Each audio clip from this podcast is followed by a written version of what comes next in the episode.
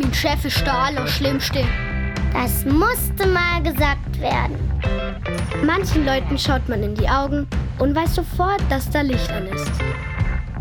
Aber niemand zu Hause. Wenn ich lüge, dann soll mich der Blitz treffen. Ich hab dir doch schon tausendmal gesagt. Das war ich doch gar nicht. Ich rede nie schlecht hinter dem Rücken von anderen Leuten. Von vorne ist ihre Reaktion sowieso viel besser zu erkennen. Blibla blibla bla bla. Dein T-Shirt sieht echt gut aus. Im Dunkeln. Ich und meine große Klappe. Heute die zweite Etappe. Bla bla bla bla bla bla bla bla bla bla bla bla bla. Ich und meine große Klappe. Herzlich willkommen zur zweiten Etappe von Ich und meine große Klappe. Ich habe natürlich keine große Klappe, oder? Du auch nicht. Oder? Guck mal hier. Vor fast 30 Jahren stand ich mal auf einem Podest und es war eine der ersten Male, wo ich in Englisch predigen durfte. Ich weiß nicht, wie du dich fühlen würdest, wenn du auf Chinesisch predigen dürftest oder auf Französisch oder auf Englisch oder auf Portugiesisch. Ähm, ähm, aber wenn ich heute auf Portugiesisch predigen müsste, wäre meine Predigt sehr kurz. Ich habe auf Englisch gepredigt. Meine Frau hat mir vorher noch beigebracht, wie man Englisch spricht, weil als Kanadierin kann sie das. Und ähm, hat gesagt, das musst du so machen und so machen und so machen. Und sie hat vorhin gepredigt. Ich hoffe, ich mache es so gut, wie sie es gemacht hat, oder? Und ähm, äh, in jedem Fall stand ich dort. Ich war nervös. Ich hatte einen Anzug an. Also nicht sowas wie jetzt, das durfte man damals noch nicht. Ich wollte es zwar schon, aber ich durfte es nicht. Aber in jedem Fall habe ich einen Anzug an und, und die, die Hosenbeine waren ganz weit. Das war halt damals der Stil. Und ich war so dankbar, dass die so weit waren, weil meine Beine haben in diesen weiten Hosenbeinen gewackelt. Ich war nervös. Ich war voller Leidenschaft, aber keine Erfahrung. Und die Sprache war mir fremd. Und die haben mich alle angeschaut. Und ich musste was sagen. Und boy, habe ich an dem Tag was gesagt. Und ich habe mein Bestes gegeben. Und ich war in Pastoralausbildung. Ich habe noch Theologie studiert in Dallas. Und wir sind immer für ein halbes Jahr hochgeflogen oder gefahren nach Fort McMurray, Alberta, im hohen Norden Kanadas. Und dort habe ich eine Stelle angenommen als Zweitpastor. Und ähm, ich war von denen mit Vertrauen ausgestattet, die haben mich einfach machen lassen. Also ich hatte keine Ahnung. Und leidenschaftlich habe ich es reingelegt. Und dann war ich fertig und ich war nicht mehr so nervös. Und ich bin runter und gesungen noch. Und dann bin ich raus. Und draußen war ein großes Foyer, viel größer als wir hier haben, ein Riesenfoyer. Und da kommt so eine ältere Frau auf mich zu und ich, ich wusste schon am Blick, leck, dreh um, dreh, dreh um, dreh um. Das wird schwierig. Und genau, was ich gesehen habe, habe ich nachher gehört. Eins ihrer Worte war, du bist ein Irrlehrer. In Englisch, ich muss noch, hat sie das gesagt oder das gesagt? Wow, wenn sie das gesagt hat und ihr Gesicht sagt es auch, I'm in trouble. Ich habe dann versucht herauszufinden, warum sie denn denkt, dass ich ein Irrlehrer wäre und bin. Und wir kamen nach kurzem Hin und Her und die Verachtung und die Ablehnung, die war stärker als die Worte. Wir kamen zum Schluss, dass die Art, wir nennen das heute, Kirche kraftvoll und zeitgemäß wir waren damals schon in den Vorstufen. In der Ausbildung, die ich genossen habe, ging es darum, dass man Kirche für Menschen macht, die nicht zur Kirche gehen. Und ich wusste nicht, dass dort oben im hohen Norden Kanada eine Prägung war, die da nicht mit wollte und konnte. Und dann sagte sie dies und jenes und wir haben uns verabschiedet. Ich war relativ höflich ähm, und relativ nervös. Und bin von dann gezogen.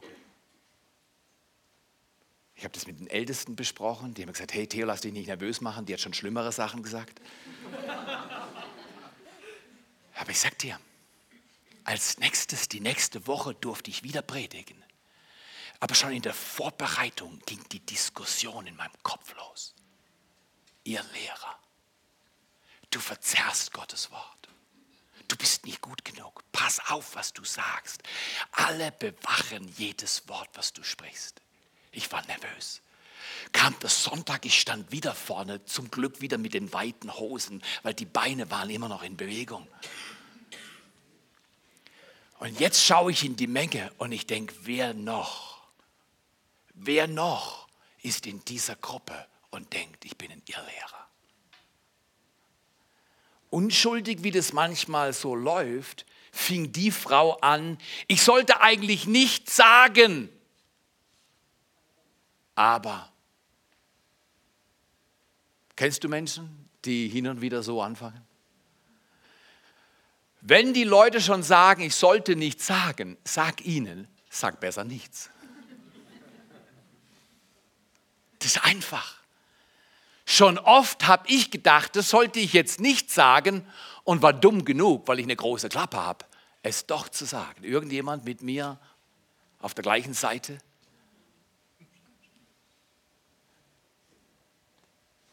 Was ich damals gehört habe, hat immer wieder nachgeklungen. Ich habe heute viel mehr Sicherheit, in den Wind zu stehen und mich kritisieren zu lassen, aber es ist immer noch nicht angenehm. Wir wollen heute auf der zweiten Etappe zu Worte haben Macht, uns darüber Gedanken machen, welche Wirkung hat Kritik. Bei allem, was ich sage, rede ich nicht über positives Feedback. Das, wo, wo ich Interesse äh, und Wertschätzung für einen Menschen habe und, und, und, und, und vielleicht sage, du, das habe ich nicht verstanden. Wie, wie, hast du das gemeint? Ähm, da bin ich mir unsicher. Ähm, können wir mal darüber reden? Und dann tauscht man aus. Aber in der Haltung der Wertschätzung und, und der Aufrichtigkeit und der, der Vorsicht im Umgang mit dem anderen Menschen. Weil Worte, Worte haben Macht. Worte können entweder belasten oder Worte können entlasten und heben. Und schau mal hier, ich weiß nicht, ob du mit diesen Emojis zurechtkommst, aber manche Menschen, die sagen, ich sollte eigentlich nicht sagen, aber, die lassen richtig die Sau raus, oben. Oder du kannst sehen, da ist was nicht in Ordnung. Oder andere lassen Dampf ab. Immer wieder wie ein Kessel, der unter großem Druck ist. Irgendwann kommt es raus. Und du kriegst da Bam. Oder manche Leute sind einfach böse. Siehst du das? Der vierte, leicht dunkelrot, dicker Hals. Oder andere machen es ganz fies und sagen, ja du, äh, dann fassen sie sich ein Kinn und sagen, ja, manche Leute können shoppen und andere nicht. Aber wir haben vorher zu dir geschaut. Und die Message ist klar. Sie, sie haben nichts gesagt, also nichts Böses. Aber ganz klar ist, sie haben gesagt, so wie du aussiehst, wie du angezogen bist, ist es nicht cool. Gewisse Fragen sind nicht halb so unschuldig, wie sie sich anhören. Oder dann andere, die machen ihren Mund zu, aber Blicke können. Wow, wow, ich sollte eigentlich nicht sagen, diese Frau hat nach dem Gottesdienst etwas gesagt. Und es hatte Macht, weil ich war immer wieder unsicher. Meine Leidenschaft, weißt du, ich bin ja Deutscher, oder? Und ich war in Kanada. Aber ich war ja als Deutscher in Kanada. Und als Deutscher kennt man Luther. Und das habe ich intuitiv drauf gehabt, obwohl ich es in meinem Theologieunterricht nie gelernt habe. Äh, Luther hat gesagt, schau Volk aufs Maul. Das heißt, der Haupt, Ärger war, weil ich gesprochen habe, wie das Volk spricht. Und sie hat gesagt, so spricht man nicht. Kirche ist nur für die, die zur Kirche gehen. Äh, da kann nicht jeder dazukommen. Das sage ich komisch, in der Bibel sehe ich es anders. In der Bibel öffnet der Jesus, der für alle am Kreuz stirbt, den Weg für alle Menschen, ganz besonders für die, die in sich nichts haben was reichen würde, bei Gott anzukommen. Kirche ist für Menschen, die mit allen möglichen Fehlern behaftet sind und Schmerzen vertraut gemacht worden sind. Kirche ist für jeden. Lad deine Nachbarn ein. Lad sie ein. Back einen Kuchen und sag, du kriegst den Kuchen, wenn du in den Gottesdienst kommst.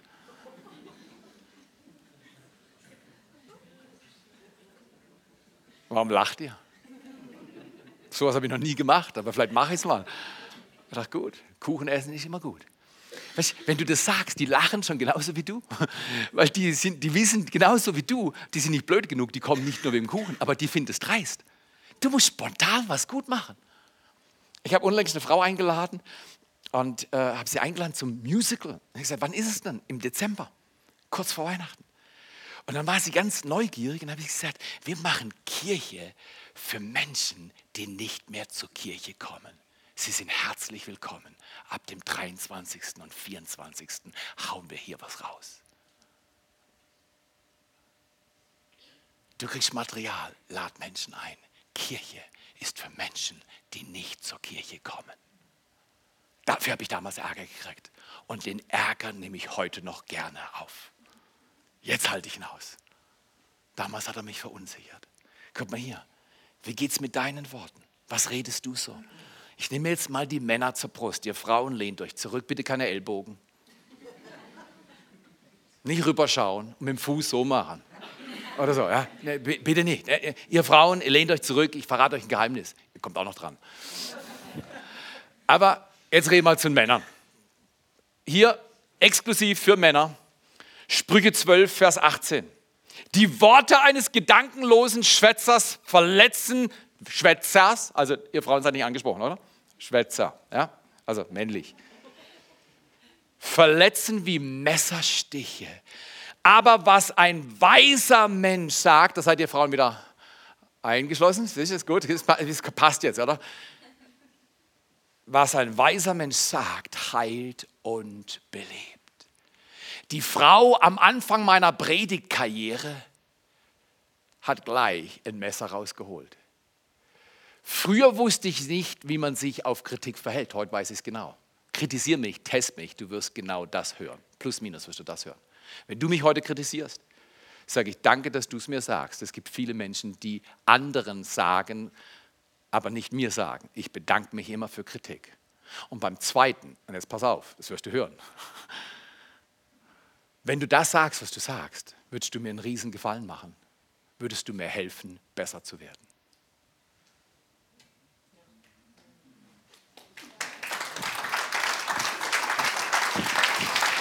Äh, anders geht's nicht. Wenn du was zu sagen hast, sage es. Sage es Menschen ins Gesicht, sage es liebevoll, mit Kraft und mit Ehrlichkeit. Aber sag so, dass sie dann sagen, kannst du mir helfen? Weil ich brauche Hilfe. Ich glaube, es gibt viele Menschen, die Hilfe brauchen. Aber hier heißt es, gedankenloses Schwätzen verletzt wie Messerstiche. Und Paulus legt drauf und sagt in Vers 4, Vers 29, kein faules Wort komme aus eurem Mund. Wow, ich habe schon faule Worte gesprochen zu meiner Frau, zu meinen Kindern, zu anderen Menschen. Ich habe mich schon oft entschuldigt, weil die Worte faul waren. Also ich bin nicht faul, aber die Worte waren faul. Irgendjemand hier, der schon mal faule Worte gesprochen hat. Das heißt, ein Wort, was, wie es heißt, dem Hörenden nicht Kraft schenkt. Ein anderes eine andere Übersetzungsmöglichkeit wäre Gnade. Gnade ist Kraft zum Leben. Da heißt es, kein faules Wort komme aus eurem Mund, nur eins, nur das soll aus eurem Mund kommen. Dazu sollt ihr euren Mund benutzen, sagt Paulus, das gut ist zur notwendigen Ermutigung. Jeder Mensch braucht notwendig, das heißt, es wendet die Not eines Menschen, wenn er ermutigt, wenn sie ermutigt wird. Ich finde es stark. Und dann gibt es den Hörenden Kraft zum Leben. Ich weiß nicht, ob du dir das vorstellen kannst. Ich glaube, du kannst dir es nicht vorstellen. Keine Vorstellung. Du hast keine Vorstellung, wie ein kritisches Wort die Seele verletzen und über Jahre beschädigen kann. Was diese Frau damals am Anfang in diesem zu großen Anzug und auf diesem zu großen, auf dieser großen Bühne dieser Kirche nachher zu mir gesagt hat, war wie ein Messerstich. Oh, ich habe ihr vergeben und mit der Zeit habe ich gelernt, damit umzugehen. In dem Beruf, den ich den Eindruck hatte, den ich wählen sollte, wirst du immer kritisiert. Und du musst damit lernen, gut umzugehen, sonst wirst du hart und bitter. Und verstehst du, ich möchte dir einfach sagen, weil ich es mir zuerst sage, wir müssen alle aufpassen, wie wir reden. Ich zuerst. Weil wir haben keine Vorstellung, was ein einziges Wort, ein kritisches Wort auslösen kann in einer Seele, sie schwächen und die Menschen für Jahre beschädigen. Ich kann mich an meine Tafelsession erinnern und ich habe es ich hab's auch hart gebracht. Ich muss sagen, heute, ich glaube, mein Englischlehrer lebt nicht mehr, aber der war damals, glaube ich, kurz vor der Rente und ich glaube, ich habe seinen Alltag nicht schöner gemacht. Aber ich habe lange gekämpft gegen Worte. Es scheint so, als es bei dir wie beim Sieb wäre. Es geht alles durch dich durch. Ich hatte ein Blackout an der Tafel. Wer will an der Tafel stehen und nichts wissen? Ich dachte, bei mir geht es durch. Alles Gute geht durch, aber das Schlechte bleibt hängen. Irgendjemand, der das fühlen kann? Ich möchte dich einladen. Wir wenden heute das Geschick. Worte haben Macht, weil genauso, wenn man sagen kann, du hast keine Vorstellung, wie ein kritisches Wort die Seele verletzen und über Jahre beschädigen kann, kann man sagen, du hast keine Vorstellung, wie Gott durch ein einziges Wort der Ermutigung eine Seele stärken und ihr über Jahre Hoffnung geben kann. Können wir das nochmal anschauen? Du hast keine Vorstellung, wie Gott mit einem einzigen Wort, das du sprichst, der Ermutigung, eine Seele stärken und über Jahre Hoffnung geben kann. Ich war beim Obi und habe meiner Frau Blumen gekauft für die Kisten draußen im Garten. Also so, weißt du, Winterzeugs. Weil meine Frau hat mir gesagt, Schatz, ist nur Feedback, keine Kritik. Letztes Jahr hast du die Sommerblumen des ganzen Winter in der Kiste gelassen.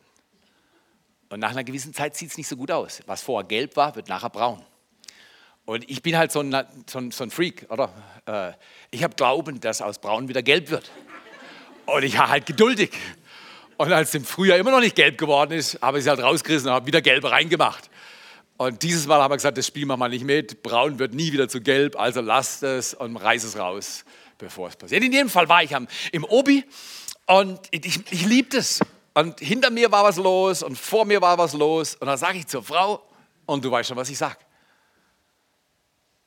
Ich sage, ich bin Pfarrer. Und die schaut mich an und denkt, shoot, das sieht nicht so aus. Und dann sage ich, wissen Sie was? Schaue ich hoch.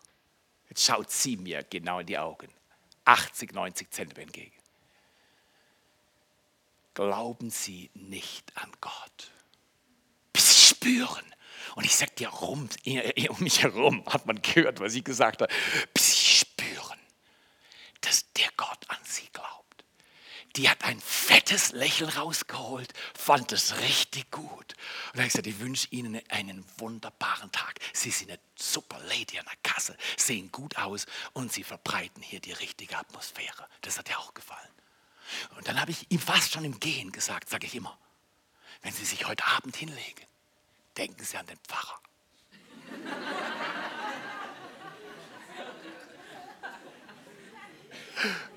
Der Gott mag sie der mag sie. Und dann bin ich abgezischt mit meinen 20 Pflanzen. Wann sprichst du mit deinen Freunden über deinen Glauben? Glaube ist persönlich, aber niemals privat. Diese Welt will hören, was Christen tun für Jam und A21 und zum Gebet am Samstag kommen und Next Steps und in Streamteam und kleine Gruppen aufbauen. Diese Welt will sehen, was eine Kirche kann, die für andere da ist. Sei du für andere da. Tu du was. Hier tanzen Leute in Vorbereitung fürs Musical. Hier singen, hier wird geprobt. Es gibt kleine Gruppen. Es gibt alle möglichen Orte, wo du dich einbringen kannst. Tu was für Gott. Du hast keine Ahnung, was ein Wort bewirken kann. Ein Wort der Ermutigung, das du sprichst. In gleicher Weise, wenn wir kritisieren, es ist wie Messerstiche in den Körper von Menschen. Warum kritisieren, könnte man fragen. Drei ganz kurze Gründe. Erstens, weil wir stolz sind und alles besser wissen. Ich sagte, bevor ich Kinder hatte, war ich Experte zur Erziehung. Bin immer in den Laden gegangen, eigentlich nur als Therapeut. Nicht, weil ich was brauchte. Und dann sehe ich Väter und Mütter mit so zweieinhalbjährigen. Das ist die beste Liga zum Einkaufen. Und die haben Theater gemacht. Und ich dachte, Menschenskind, wie kann man sich noch so dumm anstellen? Also es kann doch nicht so schwer sein, ein Kind ein bisschen zu orientieren. Jetzt sind wir mal leise und hier geht's so. Das kann doch nicht so schwer sein, oder? Und dann hatte ich irgendwann meine eigenen und war beim Einkaufen. Und wisst ihr, was ich gelernt habe? Mit Terroristen kann man nicht verhandeln.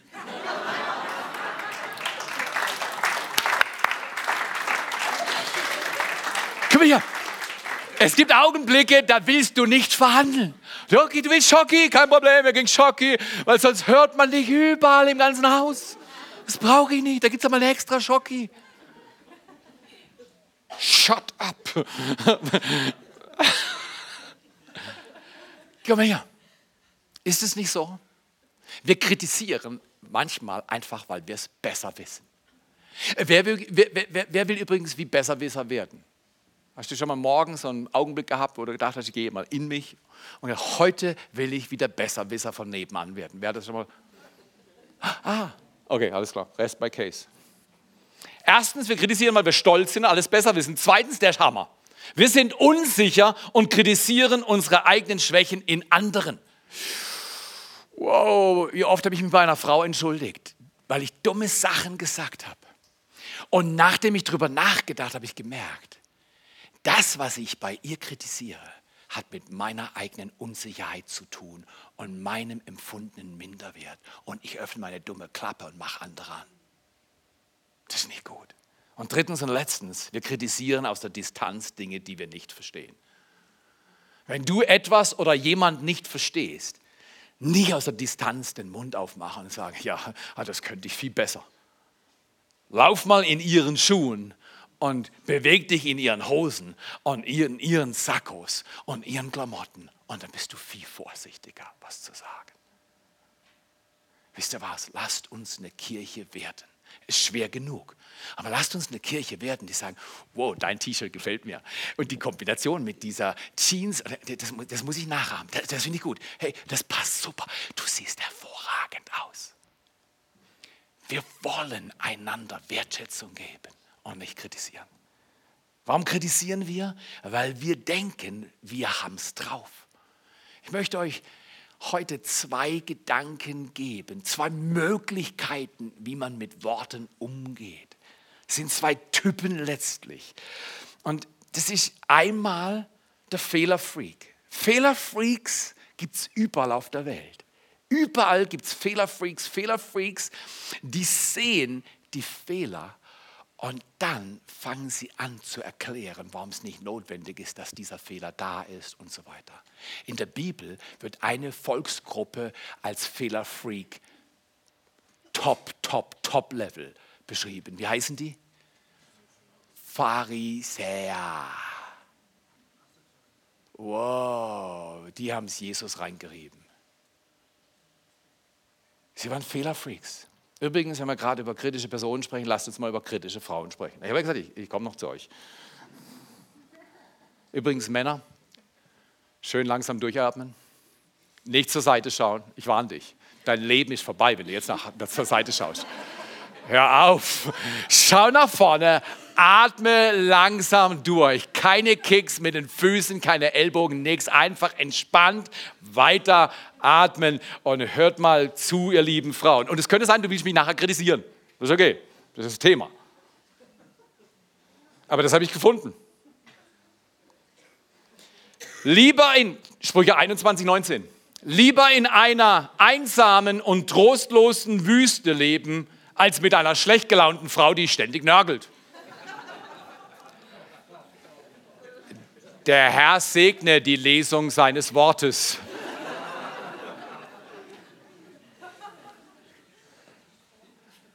Jetzt komm mal her. Ich weiß genau, was ihr denkt. Nee, jetzt bin ich nicht. Bin ich nicht. Es kommt noch was. Ich habe was vorbereitet. Du weißt nicht, was als nächstes kommt, aber genieße es mal. Wenn du Frau bist, wo hast du das letzte Mal genörgelt? Gott will, dass du es aufhörst. Und jetzt einfach nur, falls man jetzt, ich kann, die Nadel könnten wir jetzt hören. Pass mal auf, der denkt, Theo, der hat einen Schuss. Pass mal auf. Der Vers ist nicht in der Bibel. Aber man könnte ihn nennen, 1. Theo 5, Vers 2. Und da steht geschrieben, es ist besser, einen Holzsplitter unter die Fingernägel zu treiben, als mit einem Mann zu leben, der dich ständig auseinandernimmt. Was will ich heute sagen? Alle sind drin. Ich zuerst. Falls ihr mich gerade falsch verstanden habt, ihr habt mich falsch verstanden. Ich achte Frauen, zuallererst meine. Wenn ich einen Fehler mache und ich werde darauf hingewiesen, ich entschuldige mich. Aber guck mal hier, ihr Frauen, schaut euch Sprüche 21, 19 an und ihr Männer, schaut euch Sprüche 12, äh, Vers 18 an. Und lasst uns über unsere Worte wachen, weil Worte haben Macht. Ja, aber mein Sohn, der ist so unmöglich. Du wirst nicht glauben, er ist 13, 15, 11 oder 7. Weißt du, was du immer sagen kannst beim Siebenjährigen, wenn du in sein Zimmer kommst? Du guckst ihn nachher an. Er sitzt gerade unten beim Mittagessen und hat ein flaches Teil in der Hand vielleicht auch nicht. Und dann sagst du, weißt du was, also jetzt muss ich mit dir reden. Jetzt muss ich wirklich mit dir reden. Also das muss ich jetzt zum Ausdruck bringen. Und, und dann sagst du, ich war vorhin in deinem Zimmer. Und eins muss ich dir sagen, deine Decke ist makellos. Das heißt auf gut Deutsch, die Hälfte deines Raumes ist perfekt. Und ich bin mir sicher, die andere Hälfte lässt sich über Zeit angleichen. Das, das ist eine andere, das, der, der, hat gehört, sie hat gehört, was hier gesagt werden soll. Aber in einer Art und Weise, die hebt und vielleicht noch ein bisschen originell ist. Komm hier, wie sich Leute kleiden und wie sie reden. Ich mag nicht, wie er riecht. Ich mag nicht, wie er spricht. Ich mag nicht, wie sie läuft. Komisch ist, sie hat er vor 15 Jahren geheiratet. Ich mag nicht, wie meine Kinder rumschreien. Komisch, von wem haben sie es gelernt?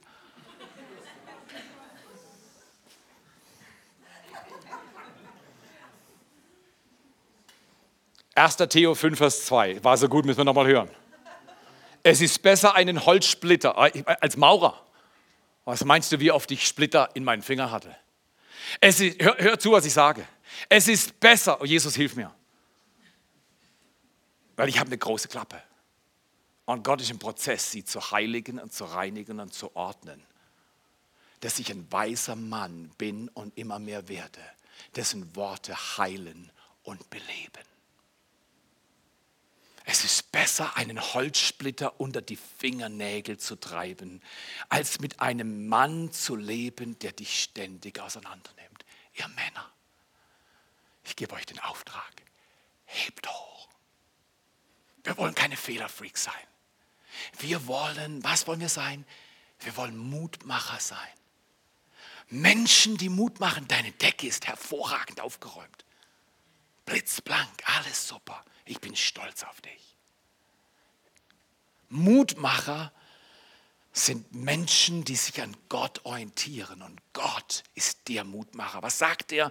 Paulus, der Meistermutmacher, spricht in Römer 8, Vers 31 bis 34, dass Mutmacher so leben. Was sollen wir nun sagen? Ist Gott für uns? Wer kann wider uns sein, der auch seinen eigenen Sohn nicht verschont hat? So ist Gott für uns. Er verschont nicht mal seinen eigenen Sohn, sondern hat ihn für uns alle dahingegeben. Wie sollte er uns mit ihm nicht alles schenken? Wer will die Auserwählten Gottes übrigens die Auserwählten Gottes, weißt du, wie das funktioniert? Man denkt, na ja, er ist es, er ist gut, er ist es, sie ist, sie ist auserwählt, aber ich, nein, nein, nein, nein. Gott wählt zurzeit alle 7,5 Milliarden plus Menschen auf dieser Erde aus. Er sagt, ich mag dich, ich bin für dich. Aber ein Mensch muss während seiner Lebenszeit die Erwählung annehmen, dann ist er auserwählt. Du nimmst sie an, so viele Abers, so viele Aber. Was? So viele aber ihn aufnehmen, Jesus das Herz öffnen, denen gibt er das Vorrecht, Kinder Gottes zu sein. Ganz wichtig. Gott ist für alle, aber man muss das annehmen. Wer will die Auserwählten Gottes, äh, äh, Entschuldigung, wer will die Auserwählten Gottes beschuldigen? Gott ist hier, der gerecht macht. Wer will verdammen? Gott ist so gnädig. Wenn jemand über dich herzieht, Gott sagt, nee, das mache ich nicht, er stellt sich vor dich und nimmt die Schläge, die dir gehören, nimmt er dir ab. Das ist stark. Das Kreuz puffert alle Schläge, alle Strafe, die wir verdient hätten, puffert das Kreuz, Jesus Christus, und absorbiert Tod, Krankheit, Schmerz, damit du im Schatten des Kreuzes Leben finden kannst. Wer will dieses Leben heute neu ergreifen?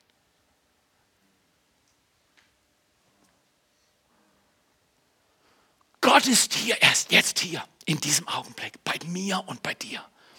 Er liebt dich, er ist für dich, er verdammt dich nicht. Christus Jesus ist hier, der gestorben ist, ja vielmehr, der auferweckt ist, der zur Rechten Gottes sitzt und der für uns eintritt, wenn alle gegen dich sind. Er ist für dich. Das ist stark. Wenn alle gegen dich sind. Er sagt, ich liebe sie, ich liebe ihn, ich bin für ihn gestorben. Zusammenfassend, Fehlerfreaks sehen Probleme, machen klein und kosten Leben. Wer will ein Fehlerfreak sein? Okay. Das heißt auf gut Deutsch, wir sind hier und aus unserem Mund kommt nichts mehr raus, oder? Wir, wir beenden Fehlerfreak sein. Weil Fehlerfreaks sind wie Pharisäer oder noch schlimmer. Der Ankläger der Brüder wird in Offenbarung 12, Vers 10 erwähnt, ist der Teufel. Diese bösartige, niederträchtige Kritik, die so oft überall ausgeteilt wird, hat nichts mit konstruktivem Feedback zu tun. Wir alle wollen das. Die nimmt Leben, macht klein und macht Leben schwer. Lasst uns heute eine totale Wende ergreifen und über unsere Worte wachen. Wir wollen nicht Fehlerfreaks sein, sondern Mutmacher. Mutmacher sehen Größe, bauen auf und geben Hoffnung. Sie sehen Größe, bauen auf und geben Hoffnung. Wer willst du sein? Und für wen willst du sein? Willst du ein Fehlerfreak sein? Oh, du hast viel Grund. Du hast viel Raum. Es gibt überall was zu finden. Oder kommt am besten zu mir. Bei mir wird man schnell fündig. Aber ist es das Ziel? Ich habe die Worte von diesem Jesus Christus im Ohr, der sagt, richtet nicht, damit ihr nicht gerichtet werdet. Verurteilt nicht, damit ihr nicht verurteilt werdet. Jesus ist auf einer anderen Spur unterwegs. Er ist der Mutmacher. Er macht dir heute Mut und macht du anderen Mut. Wer willst du sein? Willst du, willst, willst du mit mir ein Mutmacher sein? Wenn du Mutmacher sein willst, steh doch mal auf und sag, ich bin Mutmacher. Ab heute bin ich Mutmacher. Jesus, wach über meinen Mund, wach über mein Herz. Ich will Menschen aufbauen, ich will Menschen helfen, ich will ihre Möglichkeiten sehen, ich will nicht die Probleme sehen, ich will die Probleme mit dir lösen, Jesus. Und heute hier in der Gegenwart dieses Gottes, mitten im November, es regnet, deswegen siehst du so gut aus, alles abgewaschen. Erinnert dich dein Gott, dass die Liebe Gottes und die Kraft des Kreuzes wäscht all unseren Schmerz ab. Wenn du Worte gesprochen hast, die nicht waren wie die Worte Gottes, dann sag ihm doch, Jesus, ich gebe dir meine Worte, mein Fehlerfreaktum. Und ich entscheide mich heute, auf die Seite der Mutmacher zu gehen und ich mache Mut. Du stehst hinter Menschen und baust sie auf und liebst sie und verdammst sie nicht, du hebst sie und ich will es auch tun. Ich will Größe sehen, aufbauen. Sag's ihm. Und ich will Menschen Hoffnung geben, die keine Hoffnung mehr haben. Und vergib denen, die dich kritisiert haben. Oh meine Güte, wenn ich diese Frau heute sehen würde, ich glaube, sie lebt nicht mehr. Sie war damals schon älter. Heute wüsste ich genau, sie hat viel Schmerzliches erlebt und viel Trauer. Und dann hat sie mir halt eine reingewürgt. Heute würde ich sie umarmen und sagen, oh, es tut mir leid, erzähl mir, wie ich besser werden könnte. Heute hätte ich ein anderes Herz. Damals war ich verunsichert, hat nachgehalt, lange Zeit. Ich bin ein Irrlehrer. Heute weiß ich, sei gnädig und barmherzig und überlass Gottes Gericht. Ist irgendjemand hier, der heute sagt, dass mit Jesus, ich will mich öffentlich zu ihm stellen. Ich will sagen, Jesus von heute, ich will ein Mutmacher sein. Hier ist meine Hand. Streck deine Hand und sag, Jesus, hier ist meine Hand. Ich will mit dir laufen. Und ich will in dieser Welt, ja, ich will in dieser Welt mit Jesus und für Jesus einen Unterschied machen. Empfange ihn jetzt. Empfang Vergebung, ich auch. Empfange Mut mit diesem Gott neue Geschichte zu schreiben, indem du Worte findest und suchst, die andere groß machen und aufbauen und Hoffnung geben. In Jesu Namen. In Jesu Namen. Amen. Lasst uns nochmal richtig Gas geben in unserem Leben. Nimm nochmal alles, was du hast und sag, Jesus, mit diesem Lied, it's all about you. Ich bin dein Repräsentant auf dieser Erde und ich spreche in andere Leute Leben Mut und Kraft und Hoffnung.